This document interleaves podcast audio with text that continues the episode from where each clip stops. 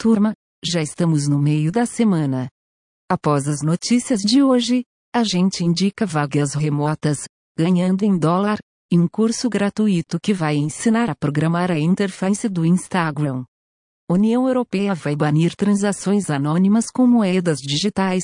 Quatro novas propostas legislativas prevêem o rastreamento de todas as transações com essa classe de ativos com o intuito de combater a lavagem de dinheiro e o financiamento do terrorismo.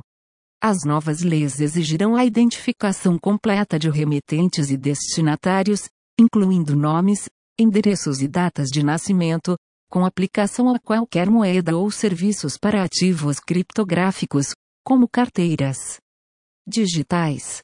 As informações são da Business Insider. Google lança ferramenta de machine learning para impedir ataques dos U. Adaptive Protection. Analise e detecta sinais de tráfego anormal e ataques em camada de aplicação. Layer 7 como web requests geradas automaticamente a partir de dispositivos hackeados e que geram tráfego em volumes que a maioria dos sites não consegue suportar. Ainda em fase de testes, o serviço está disponível gratuitamente a clientes do Google Cloud. As informações são das Genet. Correios implementa um sistema para rastreamento em tempo real de encomendas, o sistema por identificador de radiofrequência, RFID, irá fornecer um controle maior e mais preciso de pacotes, sem a necessidade de leituras visuais em etiquetas e captura de dados realizada automaticamente na entrada e saída das unidades. As informações são da página Refid dos Correios.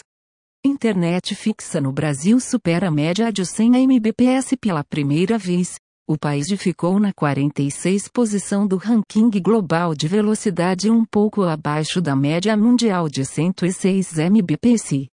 No pódio ficaram Mônaco, 260 Mbps, Singapura, 252 Mbps, e Hong Kong, 248 Mbps.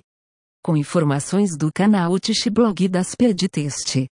YouTube lança novo recurso de monetização chamado Valeu demais! Com a novidade, usuários poderão apoiar criadores de conteúdo na plataforma com comentários destacados em qualquer vídeo. O recurso ainda está restrito, mas estará disponível a todos os canais até o final deste ano. As informações são do blog do YouTube. Netflix confirma lançamento de videogames na plataforma. O foco inicial será em jogos para dispositivos móveis, sem custo adicional, com o intuito de atrair mais assinantes.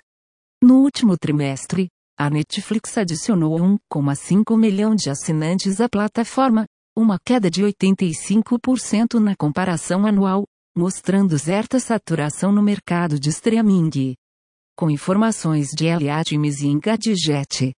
Tesla vai liberar rede de carregadores para veículos de qualquer marca, a rede Supercharger, com 25 mil pontos de carregamento de alta velocidade, será aberta até o final deste ano.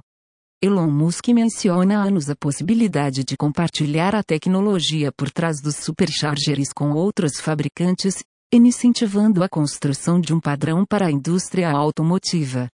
As informações são do site TechCrunch.